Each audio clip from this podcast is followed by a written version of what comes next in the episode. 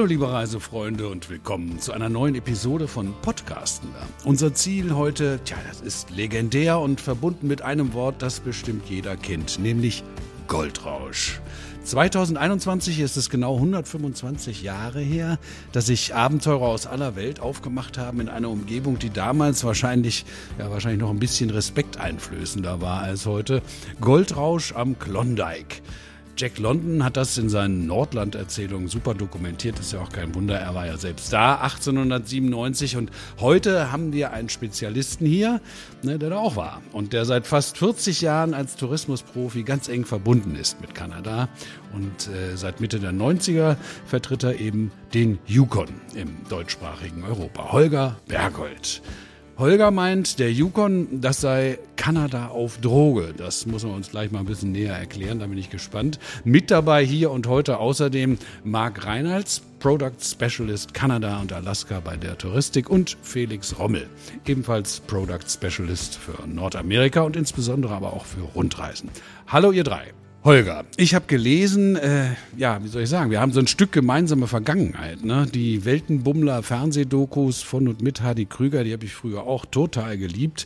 War ich ganz heiß drauf. Du warst aber noch ein Stückchen näher dran. Du warst Teil von Hardy Krügers Filmteam und äh, bist so auch zum ersten Mal in den Yukon gekommen. Das finde ich total super spannend. Kannst du uns da ein bisschen mehr darüber erzählen? Wie kam das? Naja, ich war jahrelang als Marketing Director bei Canadian Pacific Hotels beschäftigt und hatte gerade eigentlich erst meine PR- und Marketingagentur aufgemacht, als ich die erste Weltenbummler-Sendung im Fernsehen sah. Für mich war das oder schien das damals zumindest die ideale Plattform, ferne Destination in die deutschen Wohnzimmer zu bringen. Ich habe dann den NDR angeschrieben und die haben mir dann den Kontakt zu Hardy gemacht. Und den habe ich dann zum ersten Mal in der Lufthansa Senator Lounge in Frankfurt getroffen und wirklich gleich gut verstanden. Und kurz darauf habe ich ihm die erste Drehvorlage geliefert.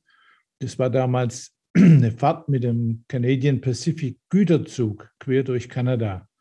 Und nach diesem Dreh bin ich in sein Filmteam aufgenommen worden. Und irgendwann sagt er zu mir, du lass uns mal, ich habe da eine, immer noch eine weiße, einen weißen Flecken auf der Kanada-Karte und was hältst du denn davon, wenn wir mal einen Yukon-Dreh machen? Und äh, ja, den Yukon-Dreh haben wir dann gemacht und da hat es mich voll erwischt. Und kurze Zeit später bekam ich dann vom dortigen Tourismusdirektor die Anfrage, ob ich gewillt sei, den Tourism Yukon im deutschsprachigen Europa zu vertreten. Und das habe ich gemacht. Und heute, nach 27 Jahren dieser Vertretung, ähm, bin ich noch immer so gerne dort oben wie am Anfang. Das kann ich mir gut vorstellen. Also ich äh, muss gleich von Anfang an gestehen, ich war da noch nicht, aber ich werde ganz sicherlich äh, nach deinen Erzählungen da bestimmt das auf meine Liste tun, ganz nach oben schieben. Aber nochmal zurück zu meinen Eingangsworten. Äh, dieses Zitat der Yukon ist Kanada auf Droge, ich habe das irgendwo im Netz gelesen und das wurde dir dazu geschrieben, stammt doch von dir, oder nicht? Erklär doch mal, was du damit meinst. Der Satz stammt tatsächlich von mir und er ist eigentlich ganz einfach zu erklären. Kanada ist ein wirklich gigantisches Reiseland und ich habe schon immer den Westen mit Alberta und British Columbia sowie den extremen Osten mit Neufundland und Labrador gelebt. Ähm, in den Provinzen, da gibt es eine wirklich sagenhafte Natur. Und als ich dann in den Yukon kam und die dortigen Landschaften und vor allem das dortige Wildlife gesehen habe, hat es mich regelrecht umgehauen. Alles viel größer, viel menschenleerer, viel gigantischer und, und viel, viel tierreicher als alles, was ich vorher von Kanada kannte. Und ich weiß noch genau, ich bin damals ähm, bei einem äh, Weltenbummler-Dreh über den Kluane-Nationalpark geflogen und da kam mir dieser Spruch über die Lippen. Übrigens, Hadi, der da damals genau neben mir saß, der sagte, Mensch, ich fliege hier durch Bilder, die ich mein Leben lang nicht mehr vergessen werde. Und eben auf diesem Flug kam dieser Satz zustande. Äh, seid ihr da mit deiner Maschine geflogen? Du hast ja eine eigene, oder? Ich habe eine eigene, ja. Ähm, diese Maschine, die habe ich später dann gekauft. Ja, das ist richtig. Ähm, die ist in der Zwischenzeit aber schon wieder verkauft und fliegt jetzt in Vancouver. Ich habe eine andere Maschine oben. Also ich habe da ein Bild gesehen, die sah super aus. Also da musst du, wenn ich komme, musst du mich mitnehmen. also, also deine Begeisterung ich, äh, ist klasse. Ich, was Besseres kann natürlich auch dem kanadischen Tourismusdepartement eigentlich oder gar nicht passieren. Ne? Marc, unter uns beiden oder auch unseren Zuhörern natürlich, erklär uns doch mal, uns Ahnungslosen, die Basics. Wo liegt denn äh, der, die das Yukon überhaupt und, und wie kommen wir da hin? So, hallo erstmal. Das oder der Yukon, die ist ein Territorium im Nordwesten von Kanada, ist umgeben von Alaska, British Columbia und auch den Northwest Territorium. Ist von der Fläche her so ungefähr eineinhalb Mal so groß wie Deutschland und die Hauptstadt ist Whitehorse, wo auch äh, der Hauptflughafen ist. Was mich dann auch gleich dazu bringt, wie die Anreise am besten ist. Anreise ab Deutschland am einfachsten und am direktesten mit der Condor, direkt ab Frankfurt fliegen jetzt dienstags, nicht mehr so wie früher sonntags, wo sich alle Yukon-Spezialisten ähm, so gemerkt hatten, der Sonntag. Nein, es ist jetzt der Dienstag. Es gibt die Möglichkeit, auch mit der Air Canada zu fliegen von Calgary, Vancouver oder auch Edmonton. Und dann gibt es auch noch die Yukon Airline, die Air North. Die fliegt auch noch die kleineren Flughäfen an, so wie Dawson City oder auch Inuvik. Also wer hin möchte, kommt auf jeden Fall hin und auch sehr bequem. Klingt danach, kein Problem. Also die Anreise, da stellt sich dann die Frage nach dem, äh, wann überhaupt. Äh, Holger, ich, ich, ich bin sicher, du kennst die Jahreszeiten alle dort in- und auswendig. Wann sollten denn die europäischen Abenteuersichtigen hinfahren in deine Wahlheimat? Ah, ja, das ist eine ganz, ganz schwere Frage für mich. Ähm, äh, eigentlich antworte ich da immer drauf, dass das ganz auf den Fragesteller ankommt. Ich persönlich muss sagen, für mich ist der Yukon eigentlich zu jeder Jahreszeit ähm, ein fantastischer Spielplatz. Im Frühjahr explodiert da die Natur regelrecht, dann sieht man die Bären rauskommen und dann langsam kommt man in die Mitternachtssonnenzeit, also im, im Hochsommer, dann sind die ganzen Traumstraßen im Sommer offen, man kann alle Arten von Outdoor-Aktivitäten machen. Ähm, dann geht es rüber in den Herbst, wo, wo wir da oben den Indian Summer haben, wo sich der gesamte Yukon in quasi in eine Farbpalette verwandelt. Also zu der Zeit kann man übrigens auch schon Nordlicht dort oben sehen. Und dann kommt der Winter mit seinen Hundeschlitten, Langlauf, Eisfischen, Motorschlitten fahren und so weiter und so fort. Und natürlich immer noch auch Traumstraßen fahren. Ähm, und das ist für mich im Winter, also ich bin sehr, sehr gerne im Winter drüben, der absolute Oberhammer, wenn man den Dempster zum Beispiel ähm, übers Eis äh, oder in die Northwest Territories reinfährt, direkt ans Eismeer. Das ist einfach gigantisch. Klingt total cool, ja. Also wahrscheinlich am besten da bleiben das ganze Jahr oder zumindest öfter mal wieder hinfahren. Ja, also wie gesagt, es kommt jeder auf jeden selber an. Der eine geht gerne im Sommer, der andere geht gerne im Herbst. Ähm, Wildlife ist immer da. Wenn, wenn man zum Fischen geht, ist wahrscheinlich der Herbst besser, weil da die Lachse laufen. Also, wie gesagt, es kommt immer darauf an, was will man machen. Ja. Also, Wildlife ist immer da, das ist so ein Stichwort für mich, Felix, äh, und wahrscheinlich nicht nur für mich äh, als Laie, sondern auch für euch, euch äh, Verkäufer. Wildlife muss ja doch so ein Top-Verkaufsargument sein, glaube ich, für Yukon-Reisen, oder? Also, deshalb frage ich dich jetzt mal nach dem Wie überhaupt. Welche Reisearten bieten sich denn an? Ja, Olaf, absolut. Also, vor allem, wenn man bedenkt, dass der Yukon ja zu knapp 95 Prozent aus Wildnis besteht steht und auf einen Einwohner ungefähr ja ein Bär, zwei Elche und fünf Karibus kommen, dann stehen die Chancen ja gar nicht mal so schlecht, dass man unterwegs tatsächlich auch Wildlife sieht. Und um den Yukon zu bereisen, äh, gibt es natürlich ganz unterschiedliche Möglichkeiten. Also gerade wegen der spektakulären Landschaft oder den leeren Straßen mit ganz wenig Verkehr.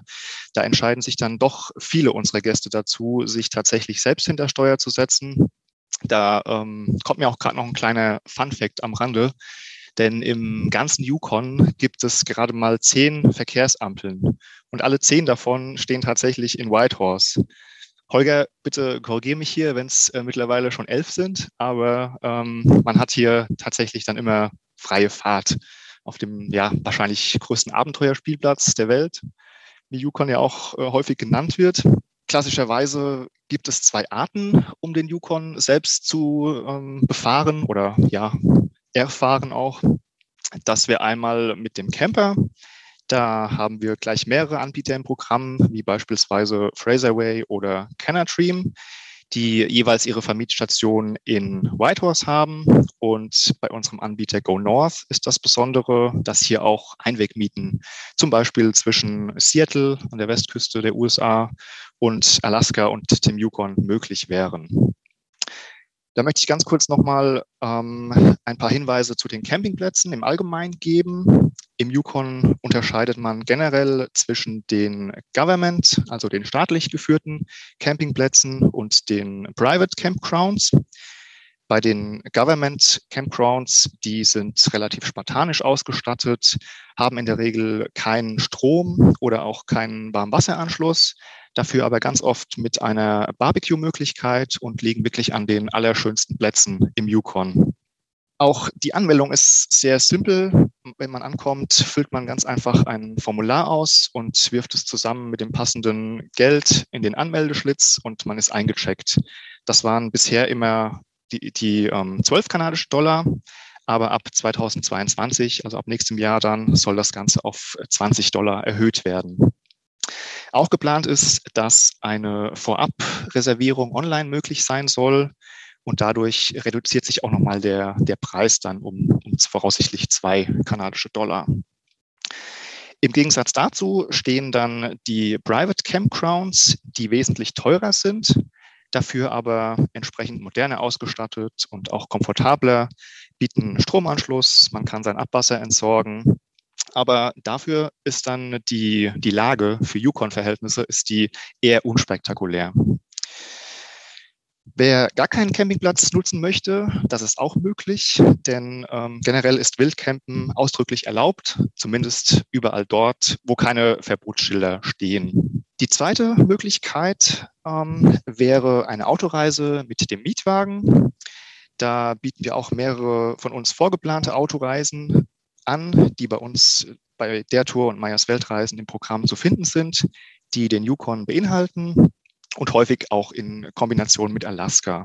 Hier sind unsere Mietwagenpartner zum Beispiel Go North und Driving Force, die jeweils ihre Stationen auch in Whitehorse haben. Und das sind beides Spezialisten für den hohen Norden Kanadas. Das heißt, sie haben eine entsprechende Flotte mit vielen Allradfahrzeugen und das Wichtige auch hier, es gibt keine Straßeneinschränkungen. Das heißt, es dürfen auch Schotterstraßen befahren werden, wie diverse Traumstraßen, zum Beispiel den äh, Top of the World Highway. Das ist nicht bei allen anderen Anbietern möglich.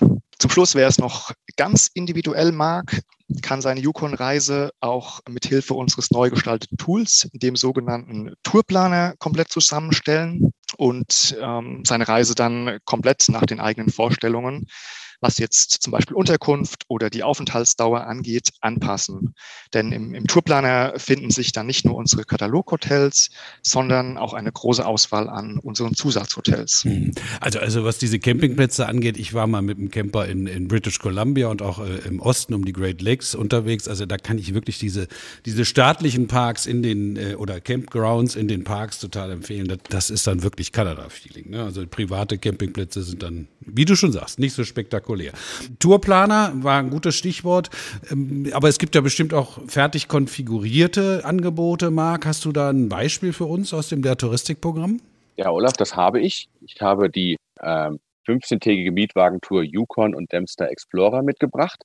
Die beginnt in Whitehorse, geht dann nach Dawson City, der Hochburg des legendären Klondike Goldrausches mit Stopp in Inuvik, die größte Gemeinde nördlich des Polarkreises und liegt mitten im Land der Mitternachtssonne.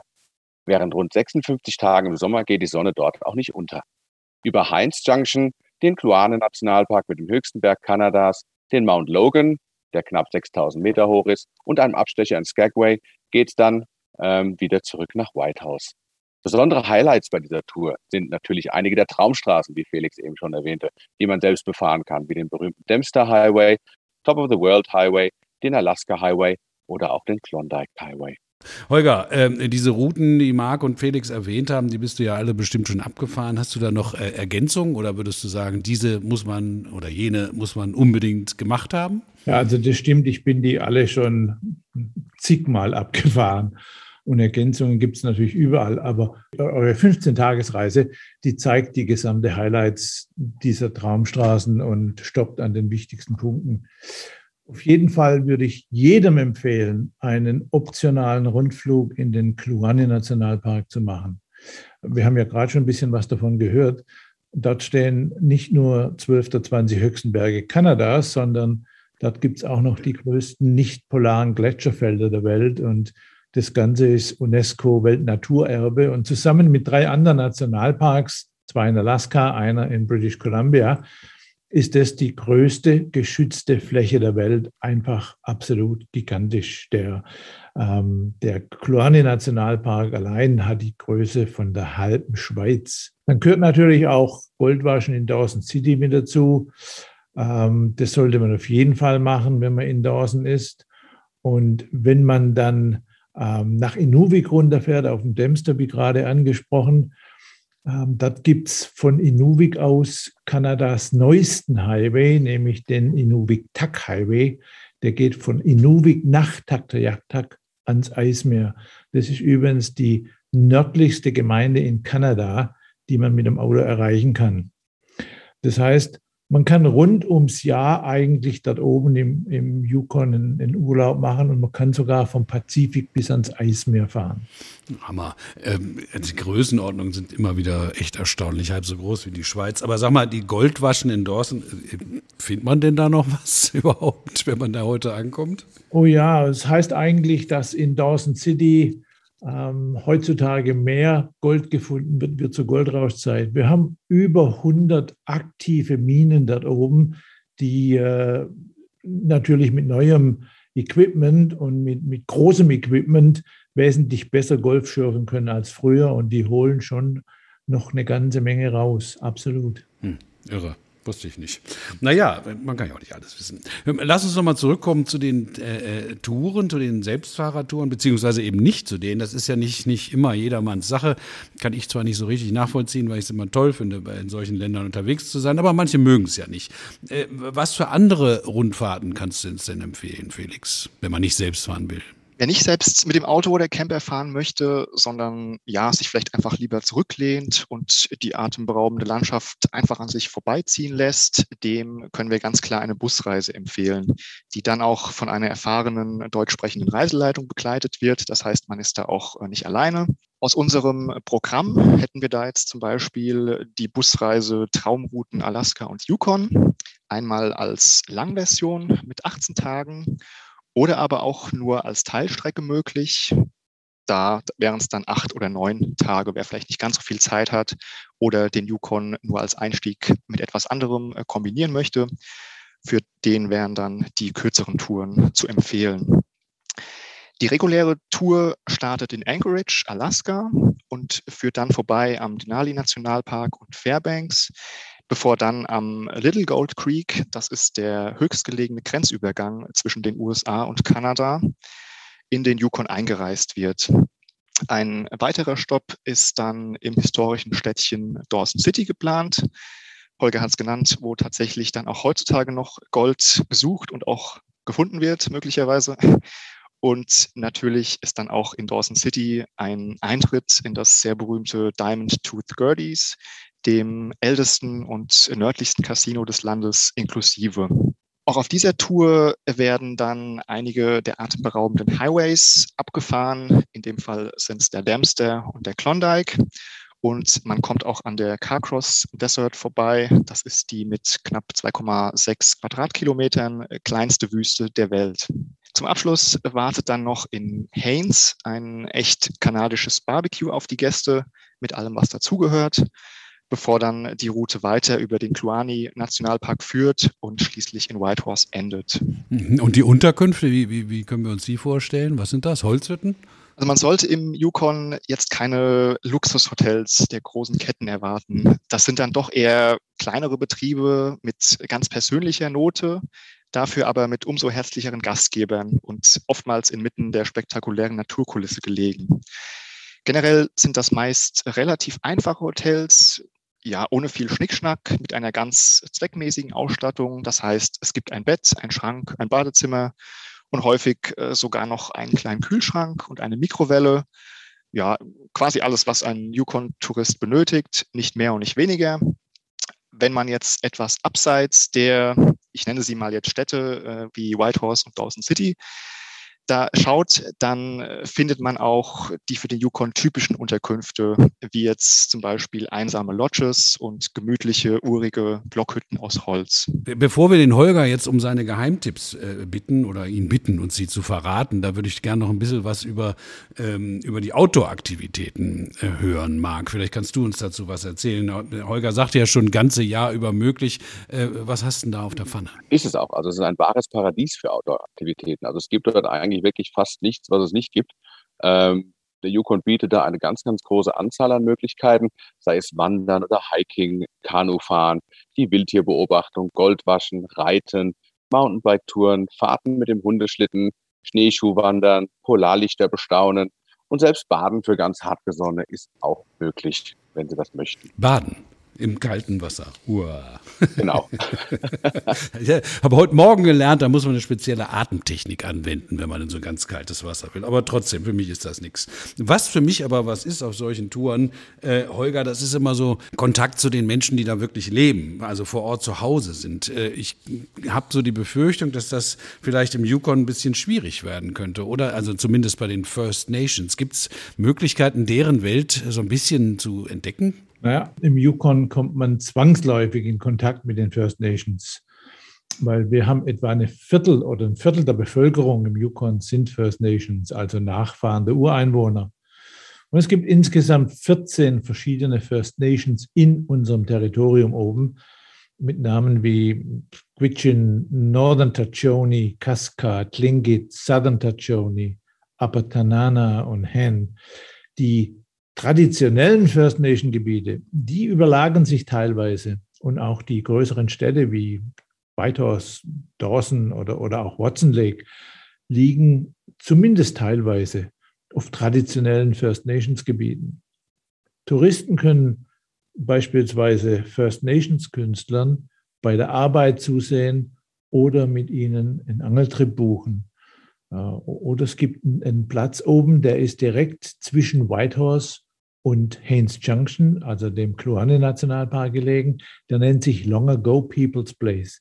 Und dort kann man sehen, wie die Ureinwohner vor über Tausenden von Jahren im Yukon überlebten. Vor allem natürlich auch die eisigen und kalten Winter überlebten. Also das ist ja fast schon so ein, so ein, so ein Geheimtipp, aber ich würde trotzdem gerne da noch mal ein bisschen nachbohren, Holger. Äh, ähm, hast du denn noch was, wo du, wo du sagen würdest, immer, also das ist jetzt echt mein Tipp, den kannst du auch nicht überall lesen, in jeder Reisebeschreibung oder so, sondern das ist mein Tipp, das müsst ihr machen, das ist mein, mein echter Favorite. Ja, da gibt es, äh, im Yukon gibt es so viele Sachen zu machen und äh, ich wüsste jetzt gar nicht, was ich da als einzigen oder alleinigen Tipp machen kann.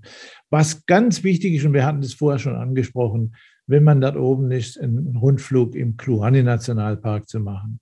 Was auch für mich immer eine ganz wichtige Sache war, ist äh, eine Kanutour auf dem Yukon zu machen. Und das wäre für mich ein echter Insider-Tipp. Dort gibt es unterschiedliche Längen, von der Halbtagestour bis zur Drei-Wochen-Tour kann man da wirklich alles machen. Und wird auch gerade vorher angesprochen, Wandermöglichkeiten. Ähm, wir haben tolle Wandermöglichkeiten da oben und da möchte ich drei Sachen benennen. Einmal den Chilkoot Trail, das ist der Pfad, über den früher die Goldsucher von Alaska rüber in den Yukon kamen. Dann den Sheep Mountain Trail, der ist direkt am Kluani Nationalpark mit fantastischen Blicken in den Park rein.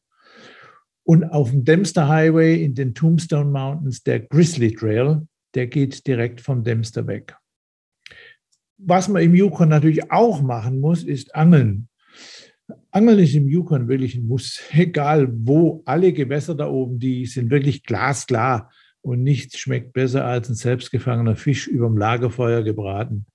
Und Fischlizenzen gibt es da oben wirklich überall.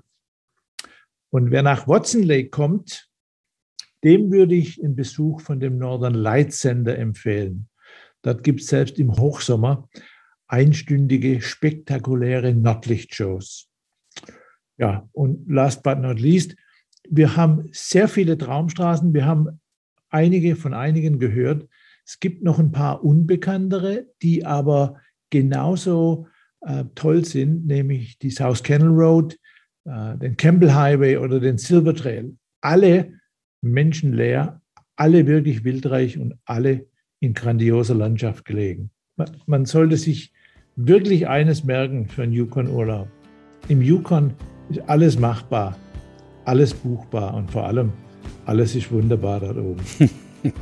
Das ist doch mal was. Ne? Also alles ist wunderbar. Ein ganzes Jahr kannst du hinfahren, ungeheure Eindrücke das ganze Jahr über garantiert. Yukon, du sagst es, Holger, scheint ein wirklich besonderes Ziel zu sein und das ist ja heutzutage äh, selten, seltener, sagen wir mal so. Ne? Und außerdem auch noch mit jeder Menge frische Luft und äh, genügend Abstand. Auch das ist ja heutzutage mal wichtig. Ich danke euch dreien ganz herzlich für die detaillierten Einblicke und detaillierten Tipps und äh, euch unter den Kopfhörern danke ich fürs Zuhören und ich sage bis zum nächsten Mal bei Podcasten. Ciao ihr drei.